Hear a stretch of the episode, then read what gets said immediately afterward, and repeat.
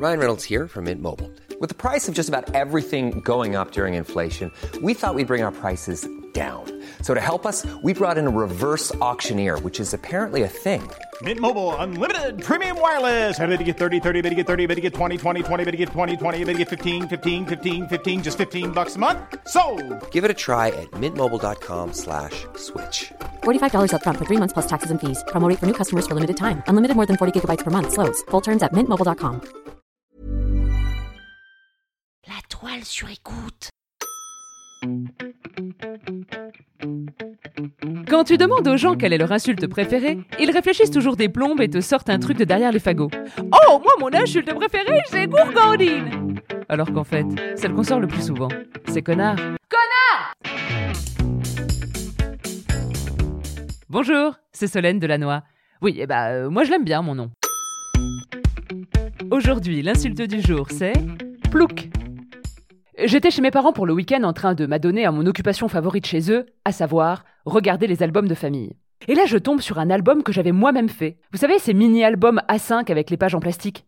Eh bien, à cette époque-là, on mettait des légendes dans les albums. Alors, pour les plus jeunes, euh, sachez que c'était l'ancêtre des stories Insta. Et pour les plus vieux, c'était juste avant le scrapbooking. Oui, je sais. J'ai dit scrapbooking. Et ce, dans l'épisode de Plouc. Mais attention, loin de moi l'idée de faire des amalgames. En général, je faisais développer les pellicules de mon propre appareil photo chez Carrefour, Géant, Monoprix ou Intermarché. Et ensuite, je faisais des albums avec des bouts de papier déchirés en guise de légende. Oui, je devais les déchirer parce qu'on m'avait volontairement planqué les ciseaux. Bah, C'est-à-dire que j'avais la fâcheuse tendance à découper les photos autour des gens, vous voyez, pour les détourer, comme sur Photoshop. Clic, clac, clic, clac. Merci Kodak. Je feuillette cet album et je me délecte de revoir tous ces souvenirs. Puis je tombe sur une photo, sur laquelle je mets un coup de coude à ma sœur, avec en légende euh, Souris Bernadette, signé Jacques Chirac. Et maintenant, je me souviens.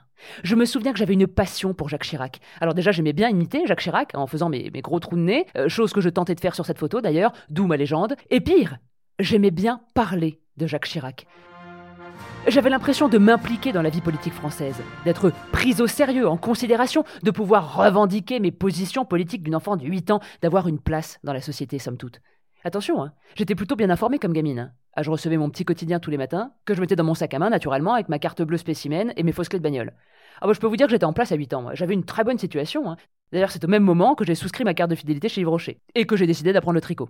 Ah bah je peux vous dire que personne m'emmerdait en cours de récré. Ah bah, de toute façon, pour le peu que j'y allais en récré, euh, ah non, moi je préférais rester à l'intérieur.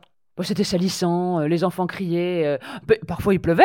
Oh, alors la fête à la grenouille, très peu pour moi. hein. Ah non, c'était des coups à niquer ma permanente. Oui, j'ai toujours été une vieille dame à l'intérieur. Bah, c'est peut-être pour ça hein, que je trouvais un certain charme à Jacques Chirac. Et en plus de Chirac, j'avais d'autres mots de prédilection qui me donnaient l'illusion de faire partie du monde des adultes que j'enviais tant. Il y avait porcelaine, varice et plouc. Plouc, c'était d'ailleurs la légende de la photo d'en dessous. Photo sur laquelle je portais une doudoune violette et fuchsia, avec des lunettes de soleil babar, et j'avais tenté de mettre du rouge à lèvres sur le pourtour des lèvres. Oui, pourtour, c'est comme le contour, mais en plus approximatif. Et j'ai donc légendé cette photo en disant V'là la plouc. Premier constat, j'étais lucide sur ma situation. Deuxième constat, ah, je parle beaucoup, mais on connaît toujours pas l'origine de plouc. L'origine de plouc est assez vaste. Elle pourrait venir de l'anglais ploug, qui veut dire la charrue et qui a donné plougman, le laboureur, le paysan. Mais plouc pourrait aussi être une abréviation des villages bretons.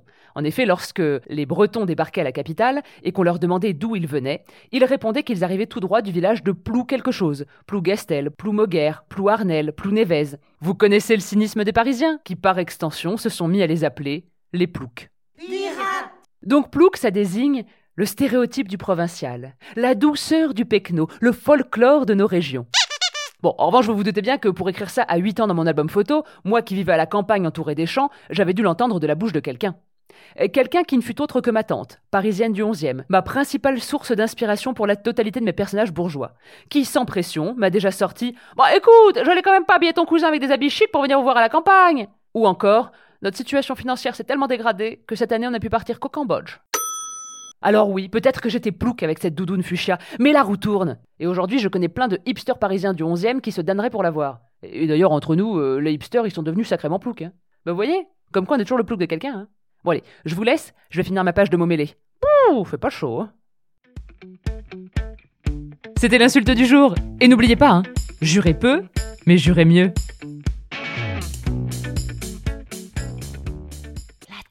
Sur écoute. Even when we're on a budget, we still deserve nice things. Quince is a place to scoop up stunning high-end goods for 50 to 80% less than similar brands. They have buttery soft cashmere sweaters starting at $50, luxurious Italian leather bags, and so much more. Plus, Quince only works with factories that use safe, ethical, and responsible manufacturing. Get the high-end goods you'll love without the high price tag with Quince. Go to quince.com slash style for free shipping and 365-day returns.